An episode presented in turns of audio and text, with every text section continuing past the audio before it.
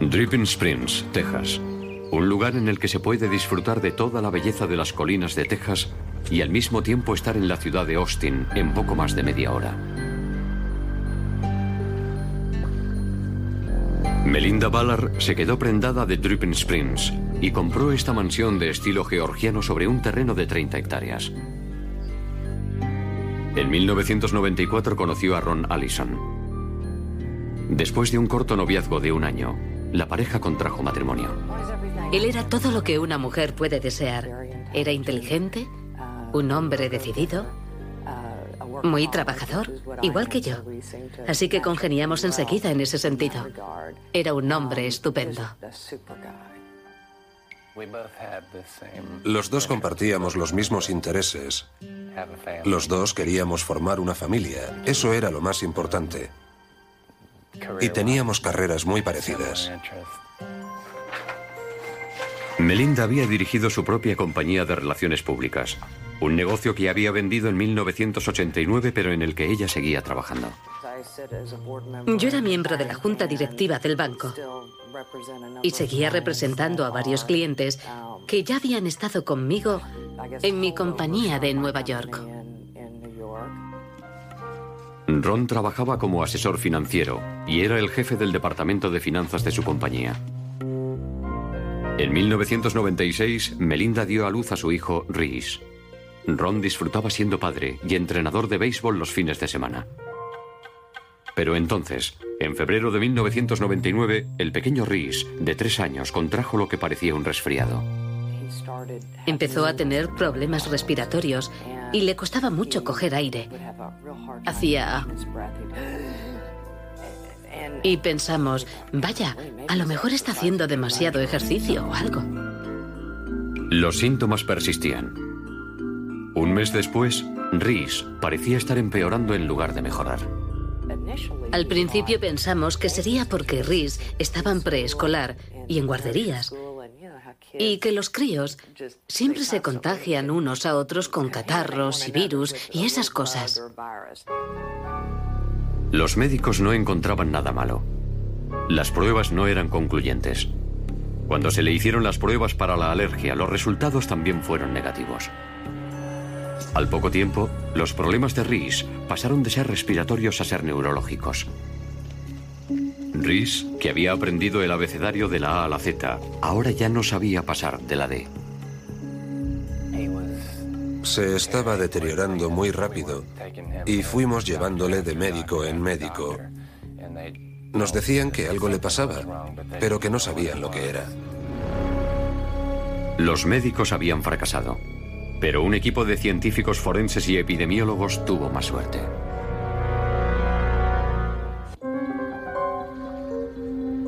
Melinda Ballard llevaba una vida de ensueño. Ella y su marido tenían una casa maravillosa, un hijo sano y adorable y carreras de éxito. Hasta que su hijo de tres años empezó a desarrollar una grave enfermedad. No sabía si tenía alguna extraña enfermedad de la que nadie sabía nada. No sabía qué pensar. Pero sabía que estaba empeorando y que en ese momento no sabíamos cómo enfrentarnos a la situación.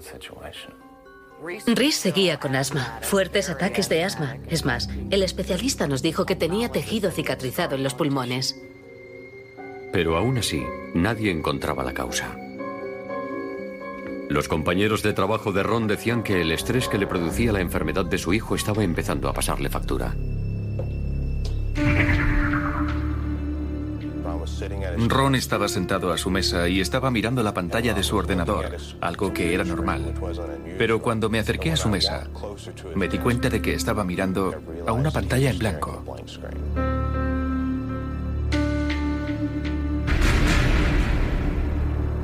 Y Ron también manifestaba otros síntomas. Salió del supermercado y no recordaba dónde había aparcado su coche. Ni siquiera sabía qué coche tenía. Tardó unas cinco horas en volver de hacer la compra, cuando solo debía tardar 20 minutos. Y cuando llegó a casa, todo se le había derretido y me dijo, no lo entiendo. Me estoy quedando en blanco. No sabía lo que me estaba pasando, y se me estaban aflojando los tornillos y tenía miedo. Ron acudió a un neurólogo para hacerse unas pruebas. Los resultados indicaban un grave deterioro de su capacidad cognitiva. El médico me pidió que me sentara y me dijo que tenía muy desarrollada la enfermedad de Alzheimer, basándose en los resultados de las pruebas neurológicas. Pero eso fue lo único que pudo decirme, que estaba funcionando a ese nivel y que estaba yendo a peor, pero que no sabían exactamente por qué ni qué hacer para corregirlo. El 1 de abril de 1999, Melinda cogió un vuelo de Southwest Airlines con destino a Little Rock, Arkansas. Era un vuelo que cambiaría para siempre su vida. Un hombre llamado Bill Holder viajaba en un asiento junto al de Melinda. Íbamos camino de Dallas, que era la primera escala, y la escuché hablando con unas personas que había a nuestro lado. Y ella se quejaba de todos los extraños problemas de salud que estaba teniendo su familia. Y de repente, Melinda se sintió indispuesta. Empecé a toser y a escupir sangre. Y Bill Holder me dijo, pero señora, ¿qué es lo que le pasa a usted? Y le dije, no tengo ni idea. Entonces le pregunté si tenía alguna gotera en su casa y ella me dijo, sí, tengo muchas goteras en casa. Le dijo a Holder que un mes antes había tenido una gotera en su casa que había hecho que se levantara el suelo de madera. Un fontanero había reparado la gotera que estaba en la tubería que iba a la máquina de cubitos de hielo de la nevera. Holder empezó a sospechar que podría ser un moho el que estuviera causando los problemas de la familia. Holder era propietario de Assured Indoor Air Quality, una empresa que se dedica a purificar el aire de los edificios. Pero Melinda descartó esa posibilidad. Ella siempre mantenía su casa impecable y ningún miembro de su familia padecía ninguna alergia. El alergólogo nos fue pinchando con una aguja para averiguar si éramos o no alérgicos a los mohos. Y resultó que no lo éramos. Así que lo descartamos como causa del problema. Pero durante su conversación en el avión, Holder había dicho algo profético. Me dijo, eso no es solo un moho, señora. Eso es veneno. Sospechando que podía haber alguna clase de moho detrás de las paredes o en alguna parte de los techos, Ron y Melinda decidieron no correr riesgos y dejaron la casa para instalarse en las habitaciones que tenían encima de la cochera. Pero aún después del traslado, los problemas neurológicos de Ron seguían empeorando. En la oficina, cuando atendía una llamada, a los 10 o 20 minutos ya no sabía qué es lo que me habían dicho. Si había alguna clase de moho en las paredes o en los techos,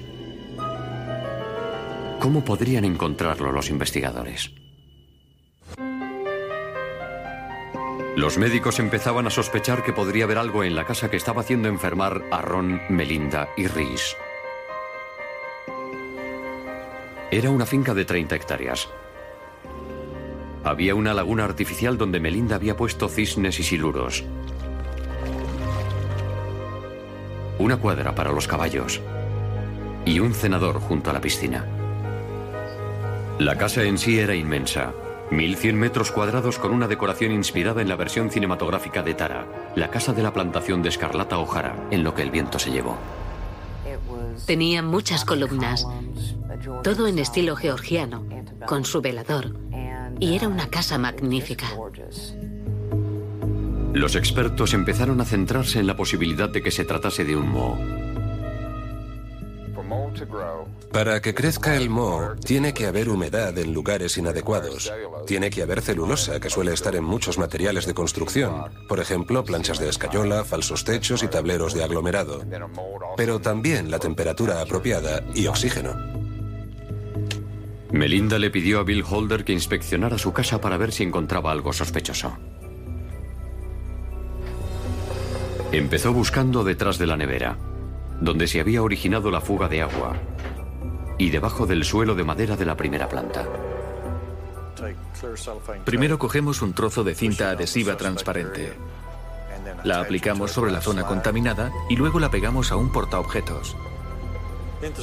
Y después usamos un bastoncillo de algodón esterilizado para tomar una muestra de la superficie, que después se mete en un tubo esterilizado y se envía al laboratorio para hacer los análisis. El doctor David Strauss es profesor de microbiología e inmunología en la Universidad de Texas. Estuve como una media hora dentro de la casa y hablando con Bill, el señor Holder. Le dije, Bill, no me encuentro muy bien, tengo que salir de aquí. Y fue salir por la puerta y desmayarme al primer paso. No conseguía mantenerme en pie sin que me ayudaran. Las muestras se analizaron en el Centro de Salud de la Universidad de Texas. Los técnicos trataron las muestras y después las observaron bajo un microscopio de gran aumento. Las tomas de las superficies se transfirieron a una placa de Petri y se pusieron en una incubadora durante cinco o siete días. De haber esporas presentes, el moho crecería y podría ser analizado bajo el microscopio. La mayoría de los mohos que hay en las casas son inofensivos. Pero el doctor Strauss encontró un tipo de moho en la casa que no era precisamente inofensivo. Era un moho tóxico y potencialmente mortífero conocido por el nombre de Stachybotrys. Según los expertos, hay esporas de Stachybotrys en muchos materiales de construcción. Mientras esos materiales permanezcan secos, las esporas no representan ningún problema para la salud.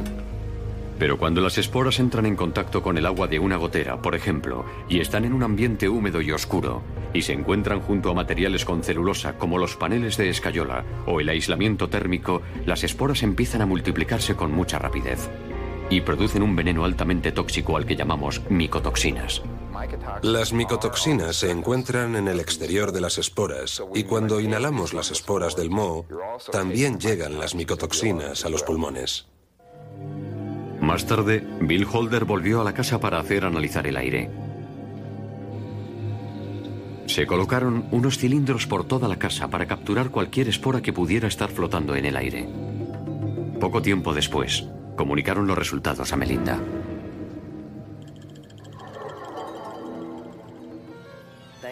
Nos dijeron que estaban por todas partes, incluso en el apartamento donde estábamos viviendo y que lo mejor sería que nos marcháramos.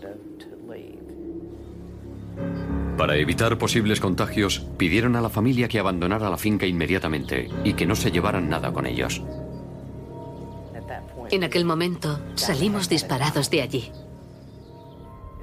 Nos fuimos sin coger nada de la casa por el peligro que había de contaminación.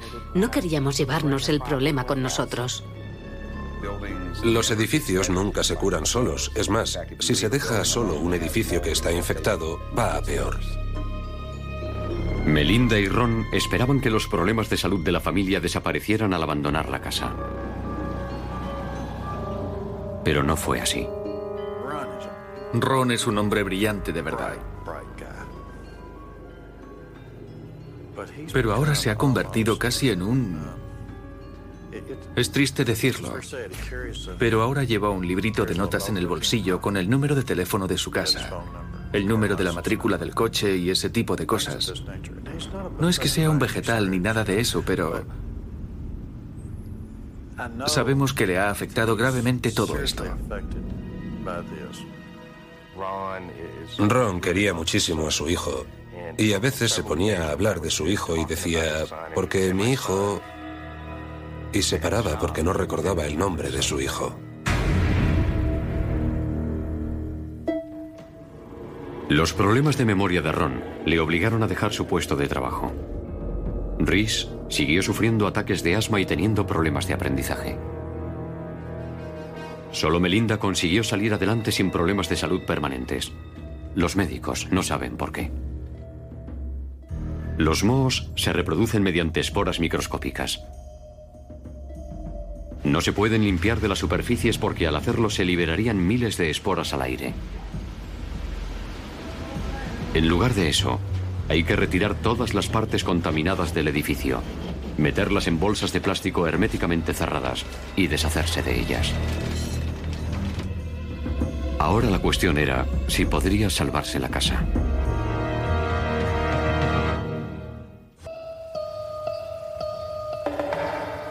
Melinda y Ron abandonaron la casa de sus sueños. Después de que los científicos determinaran que la casa estaba infectada por un moho potencialmente mortífero que crecía detrás de las paredes y los techos. La pareja decía que la primera vez que habían notado problemas de humedad había sido por la fuga que había detrás de la nevera y que ya había arreglado el fontanero. La fuga de agua había producido grandes daños en el suelo de toda esa zona. La pareja quiso reparar la avería inmediatamente, pero la compañía de seguros dijo que no. Le pedimos a la compañía de seguros por escrito que nos permitiera empezar las reparaciones cuanto antes y al menos ir retirando los suelos dañados. Y la compañía de seguros nos dijo que si hacíamos alguna reparación antes de que se terminara la investigación, perderíamos el seguro. Los científicos dicen que la mayoría de los mohos que hay en las casas son inofensivos, pero que en el caso del estaquibotris hay que eliminar el moho inmediatamente, ya que puede extenderse con rapidez.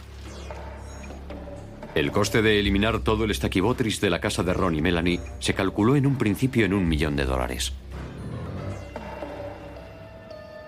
La compañía de seguros ofrecía menos de 200 mil dólares.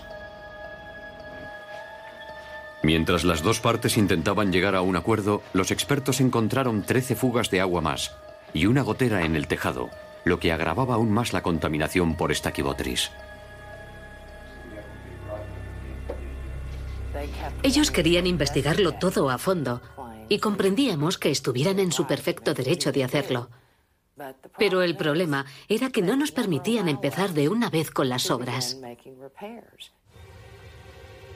Las investigaciones y las disputas por establecer una cantidad se prolongaron durante dos años. Para entonces, los expertos habían determinado que la casa y todo su contenido estaban tan contaminados que ya no había reparación posible.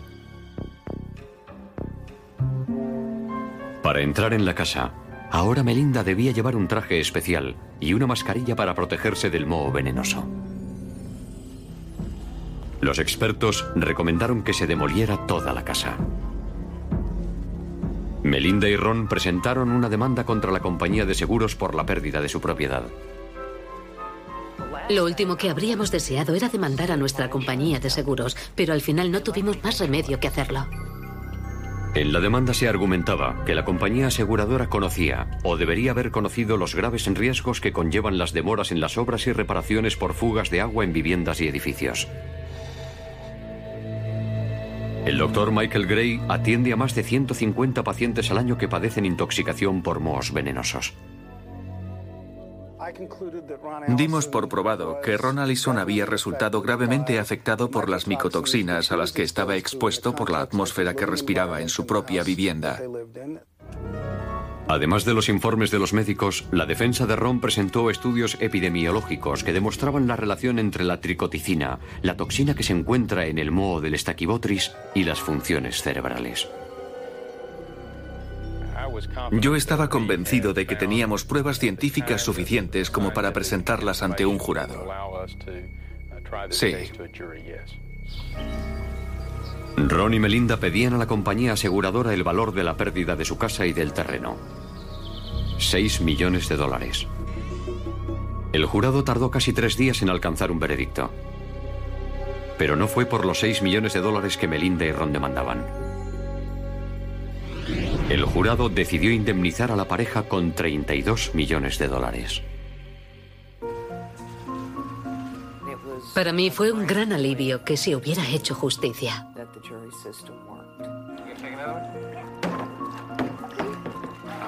Fue una gran satisfacción. No queríamos que quedaran impunes por lo que habían hecho. La sentencia está pendiente de apelación. La fabulosa residencia que antes fuera su hogar ahora está abandonada y ha sido saqueada en varias ocasiones. Ron aprende a vivir con sus problemas de memoria Introduce su horario en su ordenador de bolsillo todas las mañanas y depende de las alarmas para poder estar al día. Con el propósito de que todos los ciudadanos conocieran los derechos que les asisten en caso de tener problemas con las fugas de agua, Melinda creó su propia página web, policyholdersofamerica.org. No se trata solo de haber perdido una casa. Estamos hablando de la salud de un niño y un hombre enérgico y trabajador que ha perdido su identidad. Y no quiero que esto le ocurra a ninguna otra familia. Eso se lo aseguro. Todos los médicos y doctores y todos los científicos que han colaborado en el caso son mis héroes. Son nuestros héroes.